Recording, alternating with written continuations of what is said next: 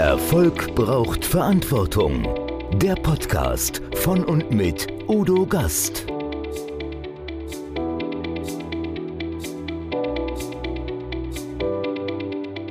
Podcast Folge 120. Dr. Wolfram Schön. Vertrauen, die Währung der Zukunft. Was wäre eine Partnerschaft, eine Geschäfts- oder Kundenbeziehung ohne Vertrauen? Vertrauen ist anerkannt als wichtiger ökonomischer Faktor und die Fähigkeit, Vertrauen aufzubauen, gilt als eine der wichtigsten Führungskompetenzen in der Wirtschaft. Wie entsteht Vertrauen und was macht Vertrauen mit Menschen und Unternehmen? Dr. Wolfram Schön ist ehemaliger Leistungssportler, promovierter Physiker und ausgewiesener Experte für das Thema Vertrauen im Business-Kontext. Seine Definition Vertrauen ist die Zuversicht, dass ein anderer berechenbar im gemeinsamen Interesse handelt. Im Podcast beschäftigen wir uns näher mit dieser Begriffsbestimmung. Wolfram Schön begleitet Unternehmen auf dem Weg zur High Trust Company und damit zum Erfolg. Dafür hat er sogar eine Vertrauensformel entwickelt.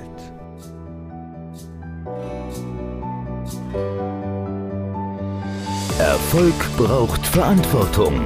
Noch mehr bedarf es kompetente Begleitung auf dem Weg zum Erfolg. Weise Unternehmer holen sich Rat von denen, die den Weg schon gegangen sind und die Abkürzungen kennen. Die Kontaktadresse von Udo Gast finden Sie direkt in den Show Notes. Liebe Zuschauer, liebe Zuhörer, herzlich willkommen beim Gastredner. Erfolg braucht Verantwortung, aber Erfolg braucht nicht nur Verantwortung, sie braucht auch vor allen Dingen Vertrauen. Und über Vertrauen möchte ich heute sprechen mit dem Business-Experten für Vertrauen. Herzlich willkommen, Dr. Wolfram Schön. Hallo Udo, ich grüße dich. Ja, du musst mal wissen, also viele werden sagen, Wolfram Schön, habe ich schon gehört, der war irgendwie im Fernsehen, da habe ich ihn gesehen. Ja, eigentlich ist er Physiker. Er ist Organisations- und Wirtschaftspsychologe, ehemaliger Leistungssportler und gerade eben habe ich erfahren, dass er eigentlich bei Let's Dance hätte sein können, nur er hat sich nicht beworben. Dann hat es der Lambdi gemacht. Er ist nämlich Leistungssportler im Tanzen gewesen, mein Lieber. Was war deine Profession und welche Stilrichtung überhaupt? Ja, also ich habe alle Stilrichtungen gemacht. Damals, als ich getanzt habe, hat man noch sogenannte zehn Tänze getanzt. Das heißt, wir haben mit zehn der Partnerin zehn Tänzer, so zehn Tänzer, ganz genau. Also Standard und Latein. Zweimal fünf ist zehn Tänze und wir hatten damals in Gießen, in Gießen habe ich getanzt, da komme ich auch her und da hatten wir auch eine Bundesliga-Formation. Also ja, es war schon eine sehr gute Zeit, eine sehr prägende Zeit und natürlich mhm. eine Zeit, wo man sich schon viel auch damit beschäftigt hat, a, natürlich mit der Wirkung, die man erzeugen will, aber auch natürlich mit dem Miteinander. Denn in so einer Formation, in so einer engen Zweierbeziehung wie in dem Tanzsport, ja, da braucht es auch Vertrauen, denn wenn man das nicht hat, dann geht da ganz viel verloren und man kommt definitiv nicht, ich mal sagen, zu einem Leistungs-, ja, Peineckel-Höhepunkt da wollte ich drauf hinaus und ich glaube, das ist ganz wichtig, dieses Vertrauen zu haben. Wenn ich sehe, wie in so also akrobatischen Formationen dann manchmal getanzt wird und die Dame begibt sich frei in die Luft und sie muss darauf vertrauen,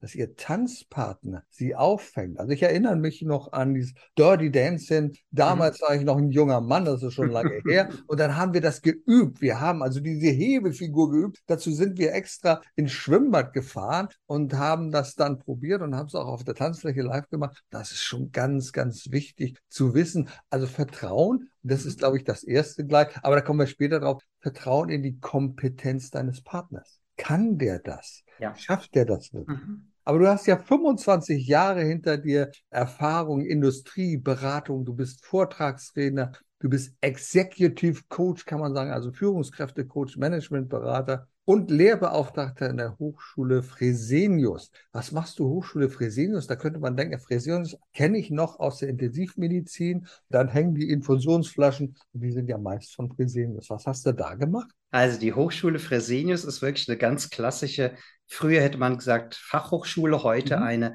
University of Applied Science, also eine ganz normale private mhm. Hochschule, Fachhochschule. Und das ist die Hochschule Fresenius. Und der medizinische Teil, in dem ich das gemacht habe, da habe ich auch über Führung, über Strategie gesprochen, hieß dann Karl Remingus School of Medical, weil nämlich alles, was diese Hochschule Fresenius macht, darf nicht Fresenius heißen. Das nämlich alles dann der Medizinkonzern. Und deshalb ist dieser Medizinteil heißt ein bisschen sperrig.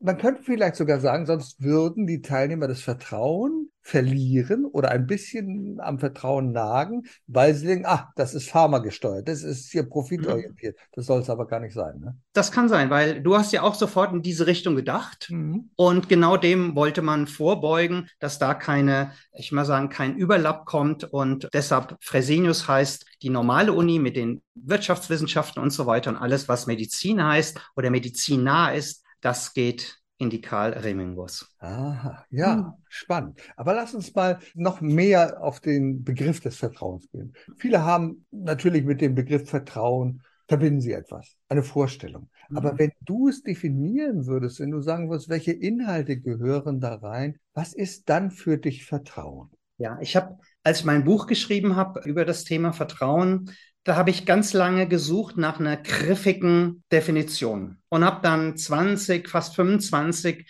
Definitionen aus der Wirtschaft, aus der Psychologie, aus der, ach, welche Psychologie-Richtung, auch alles gefunden. Die haben mir aber alle nicht so richtig gut gefallen, weil Vertrauen ist, wenn man es vertrauenswürdig verhält, eine eher suboptimale Definition. Ich habe mir dann eine aus verschiedenen Sachen zusammengeholt und ich glaube, mit der kann man ungeheuer viel erklären. Nämlich meine Definition für Vertrauen heißt, Vertrauen ist die Zuversicht, dass ein anderer berechenbar im gemeinsamen Interesse handelt. Und da sind jetzt drei Aspekte drin. Zum einen Zuversicht.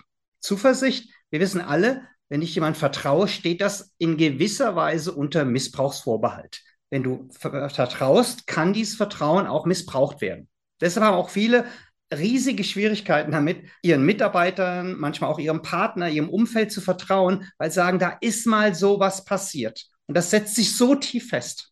Aber wenn man vertrauen will, muss man positiv nach vorne gehen. Das ist auch genau diese Zuversicht, in die Zukunft orientiert und vor allem auch positiv, positiv orientiert. Dann ist die Zuversicht dann ein anderer. Also Vertrauen baut sich immer zwischen Parteien auf, zwischen zwei, zwischen uns beiden Personen zwischen mir und den Zuhörern, zwischen dir und den Zuhörern, aber auch zwischen Ländern, zwischen einem Bürger, einem Wähler und der Partei, einem Politiker. Das heißt, zwischen Personen, Mitarbeitenden und den Unternehmen. Das heißt, es gibt immer wie zwei Pole. Und das ist die Miteinander. Vertrauen ist die Zuversicht, dass ein anderer berechenbar, also nicht nur einmal, sondern wirklich immer lang anhalten, dass das kein Peak hat und man sagt, na, jetzt lasse ich mal wieder fallen, sondern das ist lang erhaltend und dann im gemeinsamen Interesse handelt. Und das ist wirklich, würde ich mal sagen, das große Ausrufezeichen in diesem ganzen, in dieser ganzen Definition. Denn immer wenn wir anfangen, irgendwie zu sagen, ha, irgendwas ist da komisch, dann ist es meistens der erste Punkt, handeln wir eigentlich noch im gemeinsamen Interesse. Und das waren noch genau die Sachen, wo ich immer wieder vor der Kamera stehe, in Live-Interviews, wo es darum geht, haben wir als Wähler, hat die breite Bevölkerung das Gefühl, dass die Politik noch im gemeinsamen Interesse handelt. Und es heißt ja zum Wohle des Volkes. Und ist das eigentlich auch, was momentan passiert? Alles zum Wohl des Volkes. Und man kann auch sagen, in diesem, ja, dieses gemeinsame Interesse. Ich nehme da gerne den Moby Dick. Ich glaube, du kommst aus einer Generation, wir kennen noch den Moby Dick. Oh, selbstverständlich. Captain Ahab gelesen, den, ja. Den Captain Gregory Ahab, Peck. Ja, oh, da, tolle Verfilmung. Ja, tolle Verfilmung. und für alle, die etwas jünger sind, also ein Walfänger fährt raus. Captain Ahab hat vor Jahren von einem weißen Wal das Bein abgebissen bekommen und will deshalb eigentlich sich an diesem weißen Wal rächen. Die ganze Mannschaft lebt davon, dass sie natürlich Wale fängt, Lebertran erzeugt und das an Land wiederum verkauft wird. Und da diese beiden Interessen so weit auseinandergehen, ist am Endeffekt alles Katastrophe, Schiff sinkt und so weiter. Also im Prinzip bleibt hinterher nichts mehr über, weil einfach der, das gemeinsame Interesse nicht vorhanden war und damit ja es wie da in einem Chaos, in einem Fiasko endet und auch in Teams untereinander, in Teams mit der Führungskraft, mit dem Unternehmen, wenn das Gefühl ist, dass wir kein gemeinsames Ziel haben, auch kein gemeinsames Interesse damit, dann wird es manchmal schwierig. Und das ist ja der Punkt. Lass uns mal, wenn wir mal hineinzoomen, also von dem großen Ganzen, ich sag mal von dem großen Ganzen der weltpolitischen Lage, da haben wir ja viele Aspekte, wo wir sagen, da ist das Vertrauen weg. Wir denken an einen Putin, der sozusagen unser Vertrauen missbraucht hat. Wir haben dem vertraut seinerzeit, sagt gemeinsame Interessen, europäisches Haus bauen. Das ist aber nicht alleine bei uns, sondern auch wir haben sein Vertrauen missbraucht und umgekehrt. Ne? Er hat gesagt, okay, die kommen da nicht ran, die NATO. Oder siehe beispielsweise im Iran, da vertraut man einfach den Behörden nicht mehr, weil eine junge Frau gestorben ist, 22 Jahre, und sagt, das kann einfach nicht sein, nicht mit rechten Dingen zugehen. Und dieses mangelnde Vertrauen hat ja so eine enorme Auswirkung. Wenn wir das jetzt mal so sehen und sagen, weil dieses Vertrauen nicht mehr da ist und das Misstrauen wächst, da passieren so viele Ereignisse. Exakt, weil genau dann ist das Vertrauen nicht da und dann wird gehandelt im wahrsten des Wortes. Und dann kommt es ganz einfach zu diesen Verwürfnissen. Dann kommt es wie im Privaten zu einer Trennung und eine Trennung heißt dann so, was passiert jetzt? Viele Trennungen verlaufen lautlos. Es gibt auch Trennungen, die laufen richtig laut. Und das ist letztendlich auf privater Ebene, kann das bis zum Krieg führen und mit Auseinandersetzungen vor Gericht, was wir bei den Celebrities natürlich auch häufiger dann sehen. Aber ich glaube, im Normalfall kommt das genauso häufig auch mal vor. Es ist immer eine Tragödie, und deshalb Vertrauen ist so wichtig und auch das Vertrauen in einen Partner, wenn man nicht mehr eng zusammenarbeitet dass man immer das Vertrauen hat, der ist trotzdem, hält sich noch an die, an die Abmachung. Und das ist dann wiederum was von Ethik, das was von Respekt. Und das sind einfach ganz wichtige Aspekte. Ich habe das im eigenen Business-Kontext erlebt. Ein Partner, Geschäftspartner hat mich betrogen, da ist eine Viertelmillion bei draufgegangen und das hat sehr, sehr wehgetan und hat natürlich auch mein Folgehandeln zunächst beeinflusst. Jetzt ist das alles okay, alles gut. Und das Schlimme ist ja einfach, wenn dich irgendjemand betrogen hat und sein Vertrauen missbraucht hat, dann ist ja die Gefahr, dass du das auch auf andere projizierst. Das heißt, du sagst, oh, jetzt muss ich auch vorsichtig sein. Also nein, das geht, du bist ja viel zu leichtsinnig. Das darfst du niemals tun. Und ich glaube, das ist eine ganz gefährliche Sichtweise. Vertrauen hat immer etwas auch mit individuellen Personen zu tun und niemals darf man Rückstöße ziehen auf andere. Da hast du absolut recht, Udo, dass viele reagieren mit einem Misstrauensbruch oder mit schlechten Erfahrungen, mit Misstrauen, letztendlich mit Kontrolle im Unternehmen, auch Kontrolle im privaten Umfeld und vor allem auch damit Misstrauen, egal ob jetzt Misstrauen zuerst kommt und dann die Kontrolle oder umgekehrt, weil viele denken, Kontrolle macht es irgendwie sicherer. Und Misstrauen macht es irgendwie sicherer. Und wenn Menschen manchmal fragen, du Wolfram, ist denn Vertrauen? Ja, natürlich ist wichtig, aber ist es denn wirklich so wichtig? Und dann sage ich häufig, überleg mal, was dich bis jetzt, wenn du misstraut hast, was dich das in deinem Leben alles gekostet hat. Und es ist der Preis für Misstrauen und für Kontrolle ist ungeheuer hoch. Denn wenn ich kontrolliere, was passiert denn dann? Oder auch misstraue. Dann baue ich bei irgendeinem Lebensmittelhändler eine Kamera über die Kasse wer wirklich betrügen will, der findet dann wieder einen Weg. Dann gibt es eine zweite Kamera aus einer anderen Perspektive. Das heißt, es findet wie ein Aufrüsten statt. Es werden Kontrollmechanismen. Es gibt Update-Prozesse in Unternehmen noch und nöcher. Der Chef fragt alle zwei Tage, ob das Projekt denn fertig ist oder das Konzept fertig ist, was eigentlich erst eine Deadline in zwei oder drei Wochen hat. Das sind alles Signale, die derjenige, der da arbeiten soll, letztendlich ja nervt ihn zeigt, ich, mir wird nicht vertraut, der oder die hat kein Vertrauen, dass ich da wirklich fertig werde, will sich einmischen, vielleicht kommt sogar noch zu Rechthaberei dann und macht das doch mal so. Und dann verlieren Menschen einfach auch Spaß daran. Und was ganz wichtig ist, und verlassen das Unternehmen, was, was schlimm ist in der heutigen Zeit, es ist nicht mehr ein Arbeitgeber, sondern eher ein Arbeitnehmermarkt oder zunehmend. Und was dazu kommt, ist, alle Prozessunternehmen werden langsam weil Vertrauen ist die Voraussetzung, dass letztendlich Prozesse schnell funktionieren. Man kann also der Corvey, der Stephen S. Corvey hat mal postuliert, also wenn Vertrauen hochgeht, dann geht die Geschwindigkeit von Prozessen auch hoch und damit die Geschwindigkeit runter. Nee, die Geschwindigkeit von den ja, Prozessen geht hoch, Entschuldigung. Ja, Und die Kosten, die, die, gehen runter. Die Kosten gehen Kosten runter. Gehen genau. runter. Ja, und wo man das mal sieht nach 9-11, ja, haben die, haben die ganzen Airports aufrüsten müssen, die Airlines auch, Absolut. weil man nicht mehr jedem vertrauen konnte. Mehr Technik, mehr Zeit musste man für die, ja, für das Kontrollieren als Passagier mit einkalkulieren. Die Geräte haben auch alle viel Geld gekostet, die, die schärfere Personenkontrolle.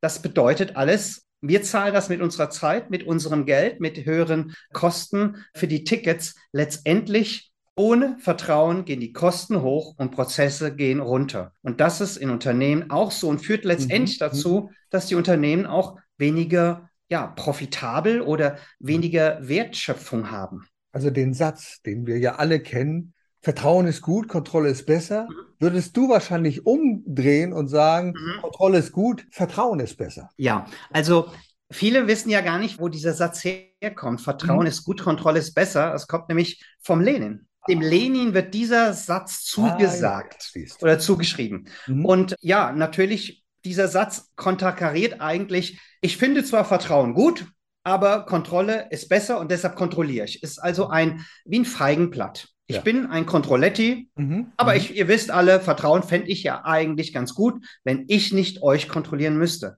Also wenn jemand das, den Spruch sagt, dann stellen sich bei mir alle nicht vorhandenen Haare auf und ich denke Aber Nackenhaare so, hast du ja vielleicht noch. so, so ein paar hinten.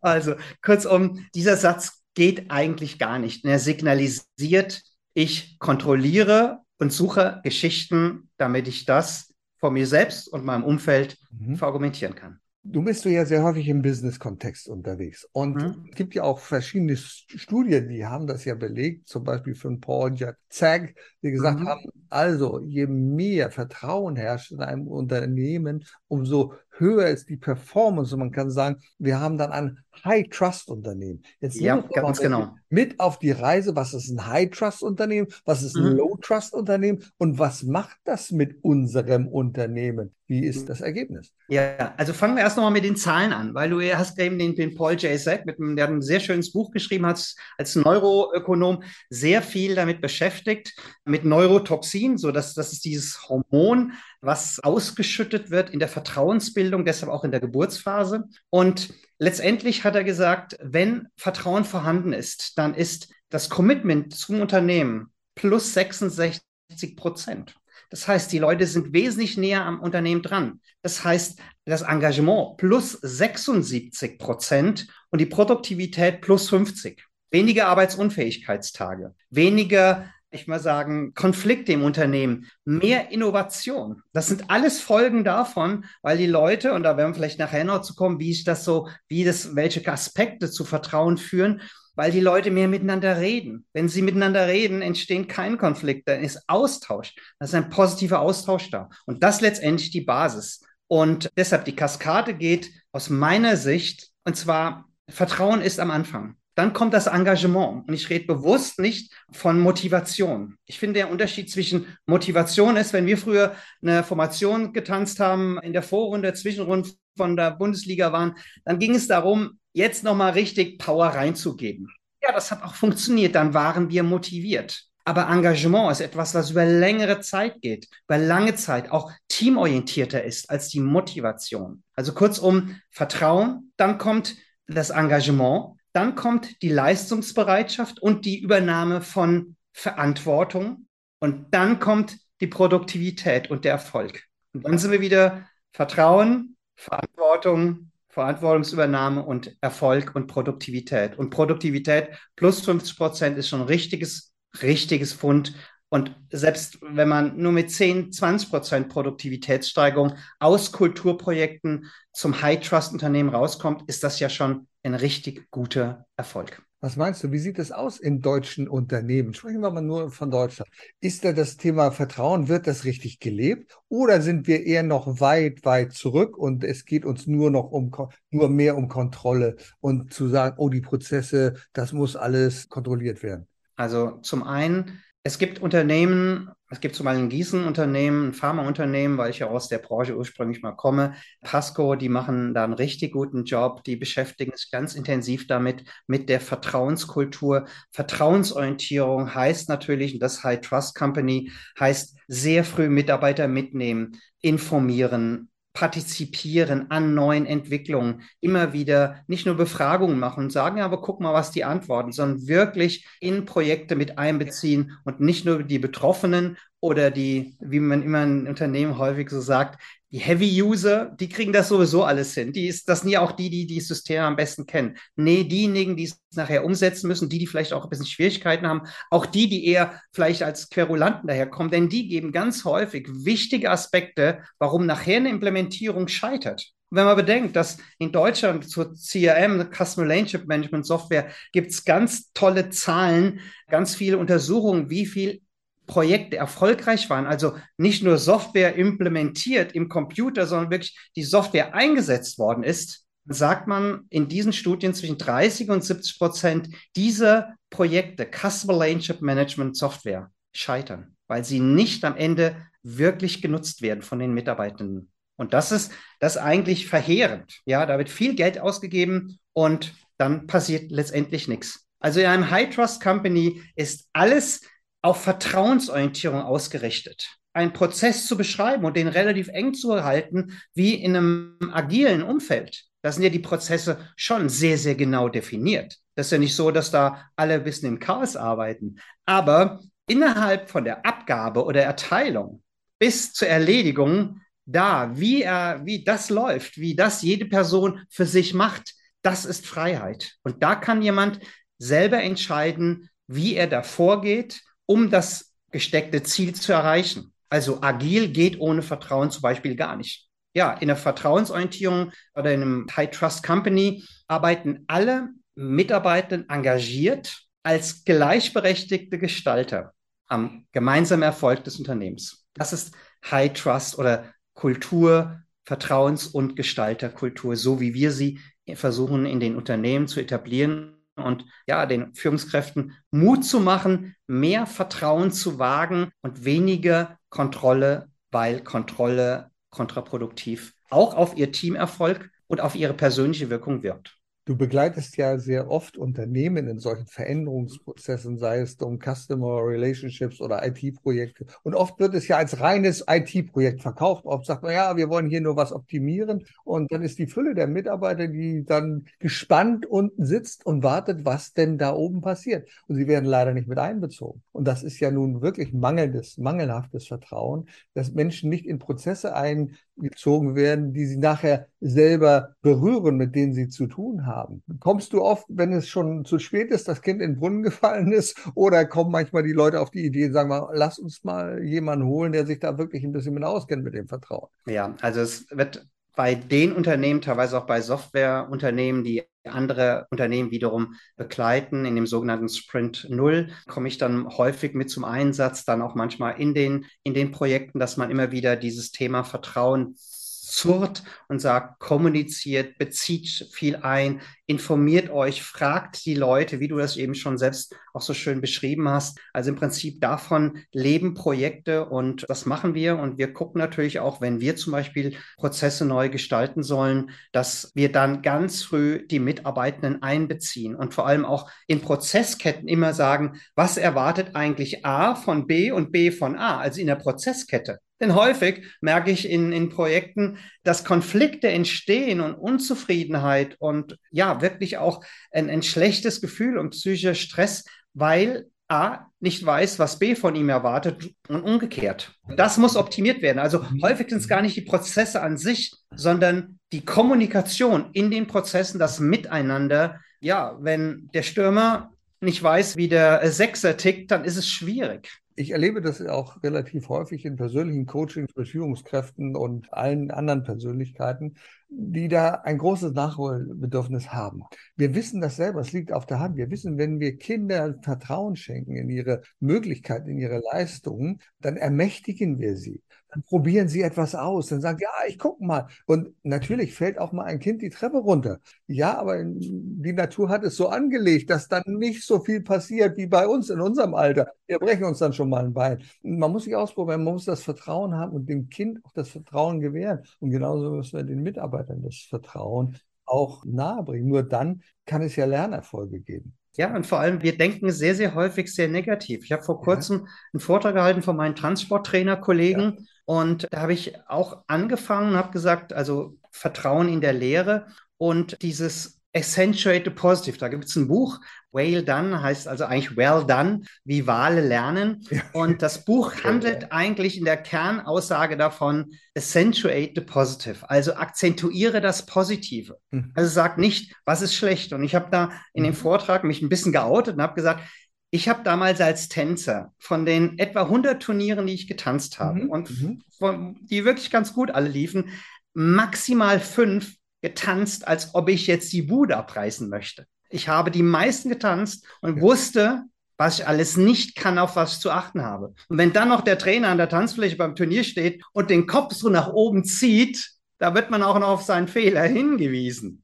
Also kurzum, und als ich das gesagt habe, haben ganz viele im Chat und in der Präsenz gesagt, Wolfram, uns ging das genauso. Also wir fokussieren auf das Negativ. Und bei Kindern, ja, Kinder kommen rein und was sagt die Mutter? Ja, er ist takt nicht so, er ist nicht so rhythmisch. Vielleicht schafft das mit ihnen ein bisschen Rhythmusgefühl zu entwickeln. Dann stellt man die Kinder hin, macht eine lockere Musik und plötzlich fangen die einfach an, ja, ganz locker ja. zu swingen. Mhm. Und man denkt so, okay, ja. Das Bild von den Eltern hm, war vielleicht nicht ganz richtig. Wenn ich aber es immer höre, dann gehe ich natürlich als 15-Jährige in eine Tanzschule und sage, also tanzen kann ich nicht. Hoffentlich überlebe ich diese Zeit.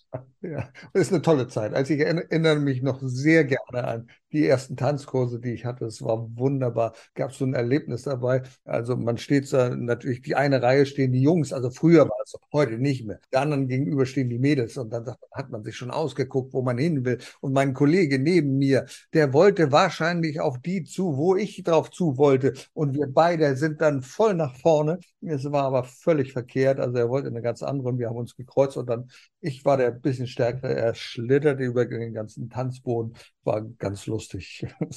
Nun bist du ja Physiker. Und äh, von einem Physiker würde man erwarten, dass der was mit Formeln zu tun hat. Und dass der so einen komplexen Prozess wie das Vertrauen erklären kann, dass das vielleicht in eine Formel packen kann. Und ich weiß, du hast eine Formel dafür entwickelt, die besteht aus sieben Komponenten. Erzähl ja. uns doch mal, wie man das Vertrauen in diese mhm. Formel packen kann. Ja, also vielleicht sage ich auch noch mal einen Ton dazu, ja, klar. weil das werde ich ganz häufig gefragt. Ja, schön. Sie als Physiker, wie sind Sie denn und mhm. Berater, wie sind Sie denn zu dem Thema Vertrauen ja. gekommen? Also zum einen, ich habe doch, die Geschichte erzähle ich jetzt mal, weil ich ähm, jetzt nächste Woche zur Marie fahre, meine Tochter nach Berlin. Ah. Und es war wirklich so, ich war so ein richtiger Helikoptervater und oh. habe wirklich alles geguckt und gemacht. Und wenn sie nach Hause kam, dann habe ich immer gefragt, wie ist denn die Note? Wer war denn, wenn sie sagt, ja, ich habe eine zwei, dann gesagt, wer, wie viel waren besser? Also alles, was man irgendwie auch falsch machen kann. Ich habe sehr viel Druck auch gemacht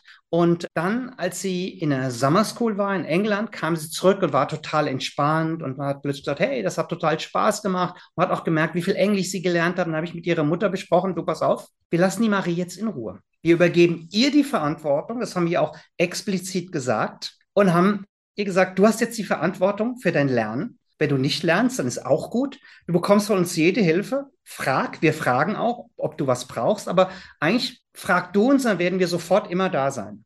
Und Maries Noten haben es innerhalb von einem halben Jahr total verbessert. Von knapp drei auf, auf gut zwei. Und das war eigentlich ein kompletter Change von diesem Kind, die plötzlich Freiabend arbeiten durfte. Und einmal hat sie mir gesagt, ja, Papa, ich habe leider in Deutsch dann nur eine drei geschrieben. Sage ich, ja, bist damit zufrieden? Sagt sie, ja, ich bin damit sehr zufrieden, weil ich nämlich am nächsten Tag eine Mathearbeit geschrieben habe und da brauchte ich noch ein paar Punkte und da habe ich jetzt ein 1 minus geschrieben, sage ich, well done. Wow, das hast du genau richtig gemacht. Das ist die Freiheit. Ich hätte natürlich wahrscheinlich Stress gemacht, du musst den beiden gut sein. Aber so diese Freiheit zu haben. Und das war der erste Punkt, wo ich gesagt habe, wow, da steckt eine ganze Menge Power drin. Nicht nur für das Kind, sondern auch letztendlich für, ja, für einen Mitarbeiter. Und der Birnbaumer, ein österreichischer Psychologe, hat mal gesagt, es ist wichtig, dass Kinder dieses Vertrauen, dieses Urvertrauen erleben, denn es verleiht uns allen Flügel. Und ich glaube, diese Flügel können wir uns auch, wenn wir das mit unseren Mitarbeitern richtig machen, auch wirklich heute noch, können wir Flügel verleihen. Weil die Leute dann, unsere Mitarbeiter, unsere Teammember und so weiter, einfach, ja, Flügel bekommen und dann plötzlich genial werden, ihre Fähigkeiten ausleben. Und dann ist das wunderbar. Ja, aber die Frage war ja. Jetzt, nee, nee, aber trotzdem, ich will da mal ja. einhaken. Ich muss, behalt deinen Gedanken, weil du hast etwas gedacht, was so, so wichtig ist. Du hast uns nämlich mit diesem Beispiel gezeigt, dass Vertrauen und Verantwortung so zusammenhängen. Das sind zwei Dinge, die zusammengehören. Vertrauen und Verantwortung. Wenn ich Vertrauen habe in jemanden und ich übergebe ihm die Verantwortung, dann kann so viel daraus entstehen. Das hast du mit Marie dort gesagt. Mhm. Vielen Dank. Genau, genau. Und ja, und dann kam dazu, ich habe als Berater natürlich immer viel Strategie, viel Prozesse gemacht. Da waren wir wirklich gut bei Abbott in der Pharmaindustrie. Das habe ich dann auf die Beratung übertragen. Habe dann immer gemerkt, wenn es in Prozesse geht, in die Implementierung, irgendwas fehlt da. Am Anfang dachte ich, es wäre die Kommunikation. Dann habe ich aber irgendwann gemerkt, ist das Thema Vertrauen. Und das war genau dieser Auslöser. Es kam zusammen auch mit, mit Marie, mit dieser Zeit, als Marie 15 war. Sie ist jetzt 22. Und ab da habe ich mich intensiv mit der Wirkung von Vertrauen beschäftigt und wie entsteht eigentlich Vertrauen und warum sind doch immer noch so viele Menschen auf dem Weg zu sagen, ah, ich würde ja gerne, aber. Und deshalb habe ich gesagt, als Physiker, dann mache ich mal eine Formel mit sieben Aspekten. Und die Formel lautet, V ist proportional zu K oder KI Wire hoch 5. Und da das ein bisschen sperrig ist, ich habe da mal was vorbereitet. Oh, ich, ich, bin ja begeistert von dem, was du Hoffe hast. Ich natürlich. Da, oh, du hast was vorbereitet. Das ist cool. Also für diejenigen, die nicht wissen, wie das geht. Oh, ich, ich mache mal ganz kurz ja, so, dass eine kurze die Kamera dabei ist. Wir schreiben es dann in den Kopf. Ja. Also, ah. dass man die Formel einmal sieht. Ja. Und ich lege sie jetzt weg. Also die Elektrostatik Wire. auch nicht immer. V ist das Vertrauen. Und dieses erste K ist Kompetenz. Mhm. Und Kompetenz ist extrem wichtig, denn wir vertrauen, ja, wir vertrauen Piloten, wir setzen uns in den Flieger, wir vertrauen wir natürlich den Piloten, aber eigentlich der Airline, dass sie richtig geschult hat, dass auch die Maschinen in Ordnung sind. Und wir vertrauen Richtern. Wir vertrauen auch Polizisten, die ihren Job dann richtig machen. Also wir vertrauen Wissenschaftlern, Experten, die auch das nachgewiesen haben, denen vertrauen wir prinzipiell. Die Krux daran ist, dass wir, ich will mal sagen, natürlich alle, gerade in meiner Generation, ungeheuer kompetenzorientiert ausgebildet worden sind. Kompetenz war alles, wenn du kompetent bist, geht alles von selber. Das Problem ist nur die persönliche Wirkung und das Vertrauen oder die persönliche Wirkung auch auf Mitarbeitende, auf das Umfeld entsteht nicht nur durch die Kompetenz, sondern auch durch das Vertrauen, die zwischenmenschlichen Beziehungen. Und wenn ich das nicht in Balance habe, dann werde ich einfach eindimensional laufen. Genauso ist es, wenn ich natürlich nur auf das Zwischenmenschliche gucke und die Kompetenz nicht habe. Wenn wir momentan die Diskussion mit dem Thema Insolvenz und Insolvenz, was ist eine Insolvenz, ja, sehen und ein Wirtschaftsminister erklärt das noch nicht mehr rückwärts, sondern ziemlich falsch, dann zweifelt man natürlich an seiner Kompetenz. Und dann ist egal, wie nett er ist und ob er empathisch ist, dann geht Vertrauen verloren. Ein Scholz momentan ist eher auf einem anderen Trip, dem spricht man die Kompetenz, glaube ich, eher zu, aber sagt, wie sieht das eigentlich mit dem Respekt gegenüber anderen aus, mit der Kommunikation, mit dem auch mit dem Informierthalten?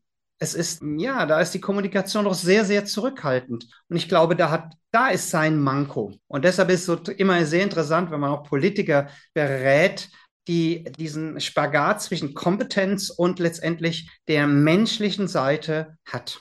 Also, wir vertrauen Menschen, die kompetent sind, als eins. Aber dann stand, und jetzt nehme ich die Formel nochmal gerade, dann stand da ein Plus. Das heißt, man kann auch ohne alles, man kann auch ein Blöder sein, mit viel Kompetenz kommt man schon ein bisschen Vertrauen. Aber jetzt steht da ein Plus und dann stehen da viele I's und ein Wire dahinter. Das I1 ist das, und deshalb ist da nochmal eine Kamera, ist, ich vertraue mir selbst.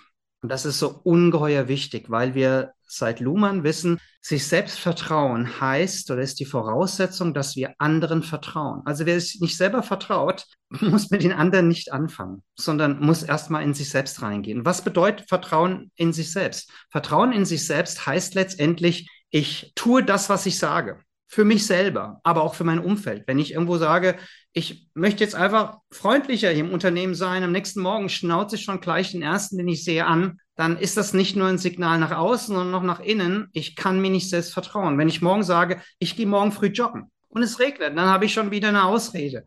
Wenn ich mir das vornehme, dann mache ich es auch. Oder es regnet halt Hunde, aber selbst dann kann man ja vielleicht sich entsprechend anziehen. Was noch dazu kommt zu dem Ich vertraue mir selber, ist die Intuition. Die eigene Intuition auch wahrnehmen. Denn häufig sagt die innere Stimme, du, mach das, mach das nicht. Meine Stimme hat gesagt, ich freue mich total auf den Udo und es wird bestimmt total schön.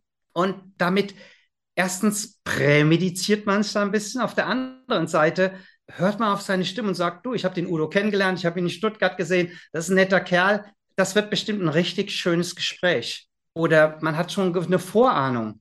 Und das ist die Intuition. Und dann kommt noch dazu auch das Vertrauen in die eigene Genialität. Das hört sich jetzt komisch an, aber wir müssen uns mal überlegen. Wir alle sind geboren worden. Wir haben diesen Geburtsprozess durchlaufen, der sicher kein einfacher ist. Wir haben alle irgendwas mit Schule gemacht. Wir haben eine Ausbildung gemacht, ein Studium. Wir haben schon so viel erreicht. Und irgendwo steht man dann und sagt, ich habe ja noch nichts in meinem Leben erreicht. Nein, jeder hat eine ganze Menge erreicht. Auch der eigenen Genialität muss man bewusst sein. Und daraus entsteht ein Selbstwertgefühl, ein Selbstbewusstsein und einfach das Vertrauen in sich selbst. Und das jeden Tag erfahren, dann sagt man, also mir kann ich schon mal vertrauen, jetzt kann ich doch den anderen auch vertrauen.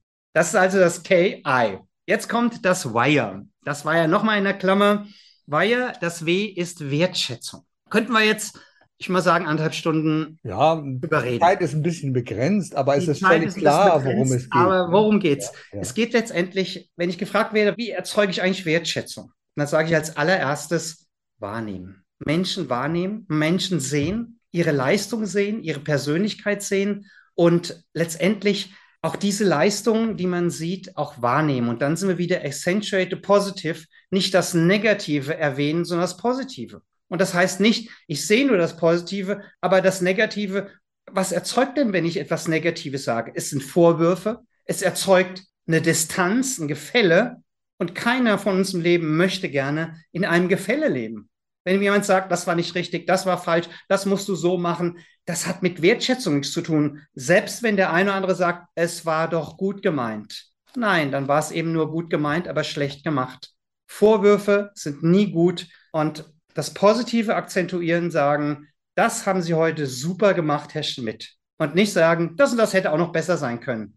Also das Positive, da sind ihre Stärken. Und wir leben doch, wir alle leben doch in unserem Job wegen unserer Stärken und nicht wegen unserer Schwächen. Wir haben alle eine Million Schwächen. Also das zum Thema Wertschätzen, wahrnehmen, Menschen sehen und das einfach positiv, positives Bild von Menschen haben. Das aus meiner Sicht Wertschätzung. Dann das zweite, das erste I oder das zweite I in der Formel ist das Interesse haben. Das wird extrem unterschätzt, denn Interesse haben heißt ja, ich frage Menschen. Ich frage nicht, wie es früher bei uns noch in Vertriebsschulung hieß, wer fragt, führt. Ich führe also mit meinen Fragen zu einem Ziel, was ich vorher schon kenne.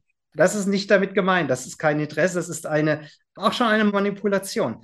Ich frage, weil ich mich dafür interessiere. Ich frage auch einen Kunden, in welcher Situation er ist und spreche dann, welche Herausforderungen er dort hat, komme dann erst zur Lösung. Ich interessiere mich also für seine Herausforderungen und ich interessiere mich für die Gefühle von anderen Menschen. Ich frage bewusst nach und ich höre vor allem zu. Ich nehme es wahr und ich nehme diese ja, Informationen auf und komme dann auch irgendwann wieder zurück. Und deshalb früher die Patriarchen, wo dann jemand in die Halle ging und sagt, und Dieter, ist die Frau wieder gesund? Und der Dieter sagte, ja, es geht ihr wieder gut. Da war einfach eine Information da, da war ein Interesse da, da wurde gefragt, auch wenn da manchmal ein hartes Wort gefallen ist. Aber alle wussten, dem kann ich vertrauen, der lenkt unsere Firma, der hat mit uns ein gemeinsames Interesse. Er gibt uns Arbeit, natürlich verdient er als, als jemand, der das alles investiert, mehr, er riskiert auch sein Geld irgendwo, aber letztendlich war das eine Gemeinschaft und ein gemeinsames Interesse. Und deshalb Interesse haben an Menschen, Fragen, das erzeugt ungeheuer viel Nähe. Dann I, I3 ist das Interesse haben mhm. an Menschen, mhm. letztendlich Nee, nicht Interesse, sondern Entschuldigung, Information. Information, Information geben. Genau, genau. Information geben. Jawohl. Früh, was mhm. wir vorhin schon mhm. mit den Projekten, mit dem Projektmanagement mhm. gesagt haben, früh Information in die Unternehmen hineingeben, in die Belegschaft, Leute rausholen, sie fragen, was sie brauchen, was sie davon halten, was sie von den Ansätzen halten, nicht hinter verschlossenen Türen tagen, sondern wirklich rangehen, interessiert sein und letztendlich informieren, partizipieren, also diese ganzen Sachen ja ganz, ganz, ganz tief erleben lassen und damit merken auch die Leute, ihre Meinung ist wichtig. Und nicht nur, ihr bekommt jetzt was vorgesetzt, das ist unsere neue Software, das ist unser neuer Prozess, friss oder stirb. Nein, es ist nicht friss oder stirb, sondern wir wollen die mitnehmen. Das sind die, die nachher diese Prozesse umsetzen. Und wenn wir die nicht mitnehmen und nicht nur erst informieren, dann ist das tiefe Gap der, der Motivation, dann wird es wieder versucht, irgendwie hochzubringen, sondern sie als, was ich vorhin gesagt habe, in einer Vertrauenskultur als Gestalter, als engagierte Gestalter über den gesamten Prozess mitnehmen und dann hinten wirklich eine richtige, richtige große Wirkung erzeugen. Dann das R von Wire war der Respekt natürlich. Respekt heißt Meinung von anderen achten, die Werte achten, die Würde achten. Und das sind alles Sachen, die wir häufig einfach vergessen. Auch die Meinung von anderen, auch wenn jemand ein anderes Konzept im Kopf hat. Nicht sagen, das ist falsch, ich habe ein anderes. Sondern die Frage ist doch, wenn jemand am Punkt B ankommt und ich bin am Punkt A mit meinem, mit meinem Konzept ankommen, woher kommt das? Jetzt können wir uns hier bekriegen. Und das habe ich früher in der Pharmaindustrie mit vielen Kollegen gemacht. Wir haben diese Konzepte bis aufs Blut verteidigt. Aber die einzige Frage wäre doch eigentlich gewesen, du, an welchem Ausgangspunkt bist du denn gestartet? Sind überhaupt an derselben, in derselben Situation, der Einschätzung derselben Situation gestartet? Denn wenn einer da startet und der andere startet dort, dann ist klar, dass sie wahrscheinlich auch woanders rauskommen. Und wenn wir am selben Punkt gestartet sind, dann ist die Frage, an welchem Punkt haben wir eine Entscheidung getroffen, eine Annahme, die zu den beiden unterschiedlichen Konzepten geführt hat. Und den Punkt müssen wir klären. Darüber können wir diskutieren und dann werden wir sehen, und wie schön wäre es, wenn dann, wenn ich auch damals gesagt hätte, du, Udo, weißt du, ich habe echt viel in das, in das Projekt investiert, in dieses Konzept, aber ich habe da echt eine falsche Annahme getroffen. Wir machen deins und ich hätte noch so zwei kleine Sachen und dann setzen wir deins gemeinsam um. Und das ich habe, ich habe manchmal Respekt. Genau, und das habe ich manchmal. Meine Beobachtung ist, dass uns das langsam ein bisschen verloren geht. Wir müssen uns wieder darauf zurückbesinnen. Wieder wir müssen uns wieder zurückbesinnen auf diesen Respekt, egal ob wir von Impfgegnern sprechen, von einen, die sagen, wir mhm. liefern Waffen, wir liefern keine Waffen. Lass uns doch erstmal mit Respekt anhören, was ja. der andere, die andere darüber denkt. Und erst dann, wir verurteilen ja, bevor wir überhaupt etwas wahrnehmen. Mhm. Und, und ich glaube, dieser Respekt ist so wichtig. Ja, das ist absolut richtig. Und vielen Meetings, wenn es um Kreativprozesse geht, ist letztendlich doch, dass man sagt, ja, wir sammeln erstmal und erst dann bitte kommentieren. Das ist genau die Sache, was du eben gesagt hast, Udo.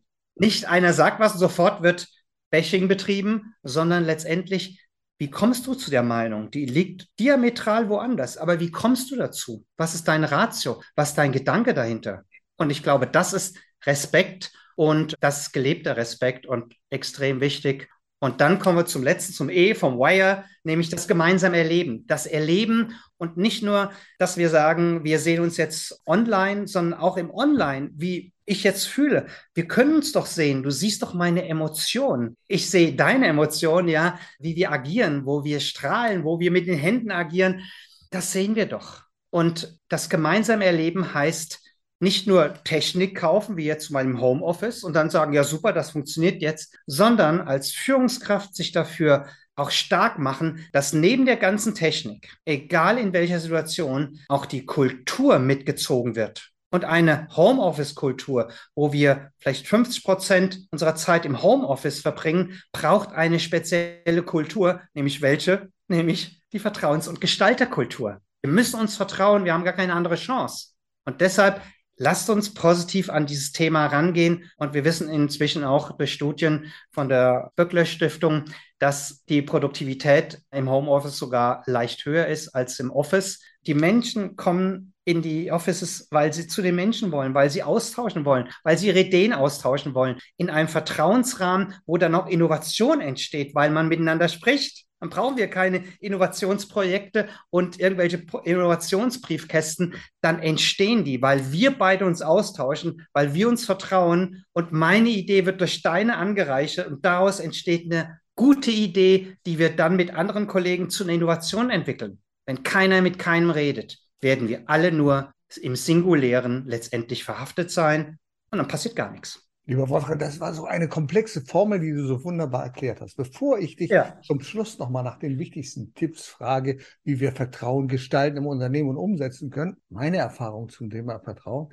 ich glaube, wir wissen manchmal nicht, wie wertvoll Vertrauen ist. Wenn ich Vertrauen mir so als weißes Blatt Papier nehme und sage, dieses weiße Blatt Papier, dieses Urvertrauen, das ich habe, und sehr häufig passiert es, es passiert unter Geschäftspartnern, es passiert in der Ehe, dass dieses Vertrauen missbraucht wird. Und wenn du das einmal missbraucht hast, dieses Vertrauen, dann ist es so schwierig, das wieder glatt zu machen. Es wird immer noch Falten haben, es wird immer noch Narben haben und du wirst dieses Blatt Papier des Vertrauens nie so glatt hinkriegen können, wie es einmal war. Deswegen glaube ich, es ist ein so wertvolles Gut und wir sollten dieses Vertrauen niemals missbrauchen. Aber jetzt noch einmal zu dir, wenn wir das umsetzen wollen im Unternehmen, wie fangen wir damit an? Was hast du für Tipps? An wen kann man sich wenden? Natürlich an dich, wenn mhm. es um Projekte geht. Was macht man da? Also das allererste ist, also man kann von zwei Seiten kommen. Man kann natürlich von der Führungskräfteseite kommen, wenn eine Führungskraft sagt, ja,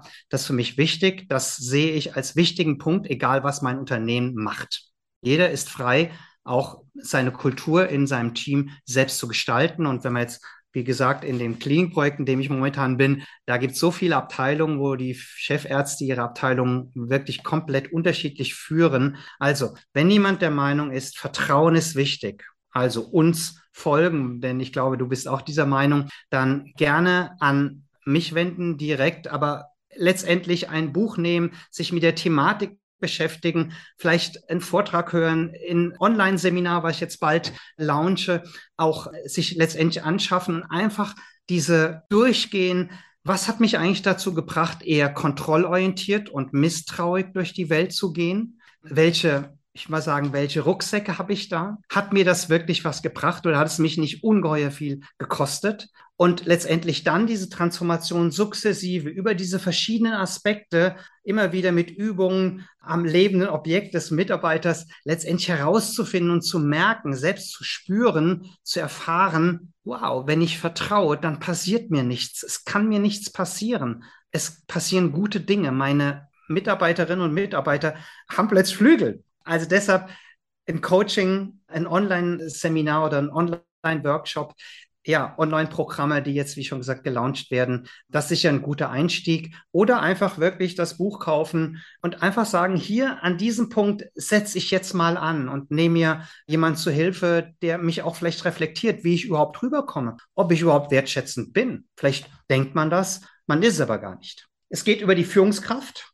Oder es geht halt eben auch in Projekten, die halt eben dann in Richtung Vertrauens- und Gestalterkultur gehen, also auf den Weg zur High Trust Company. Und da fängt man natürlich im Kulturprozess immer top-down an. Das heißt, bei den Führungskräften, da machen wir Impulstage, genau auch so wie eben gerade gesagt, wir schauen, woher kommen oder was sind die negativen Erfahrungen, was sind die positiven, wie kann man die negativen, diese hohen Kosten, die wir damit haben, mit dem Misstrauen relativieren und umbauen und auch sehen, wie, ja, welchen Preis wir dafür bezahlen.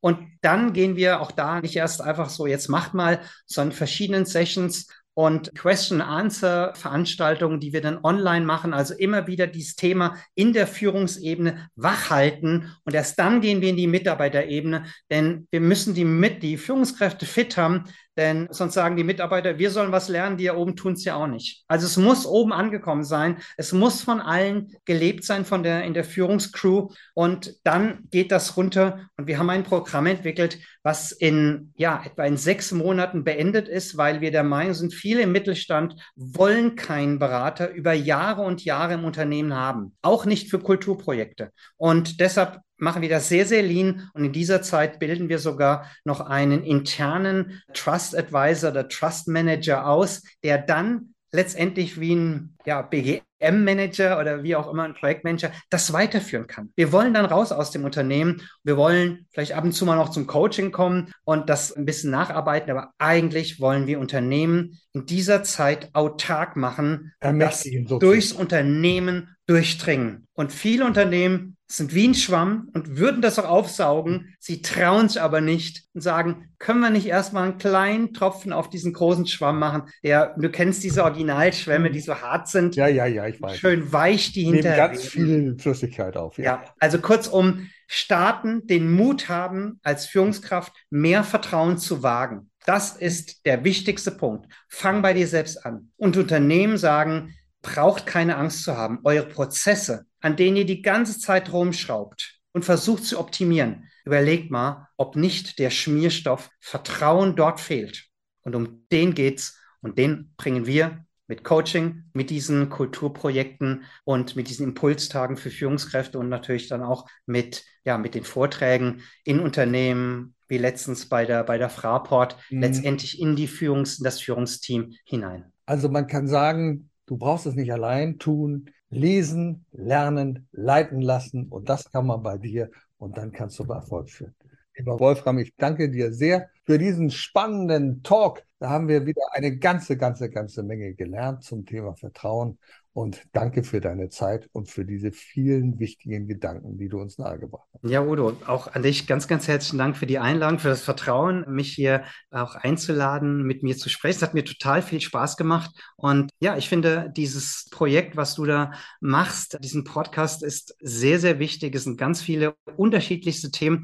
Und deshalb kann ich auch nur jedem empfehlen, immer mal wieder auch reingucken, was der Udo vor einiger Zeit, vor Jahren gemacht hat, weil auch da sind echte Goldnuggets dabei. Also kurzum, Udo, herzlichen Dank für dieses tolle Format und danke für dein Vertrauen, danke für deine Einladung. Da kann ich zum Schluss nur sagen, vertrauen Sie der Empfehlung von Dr. Wolfram Schön.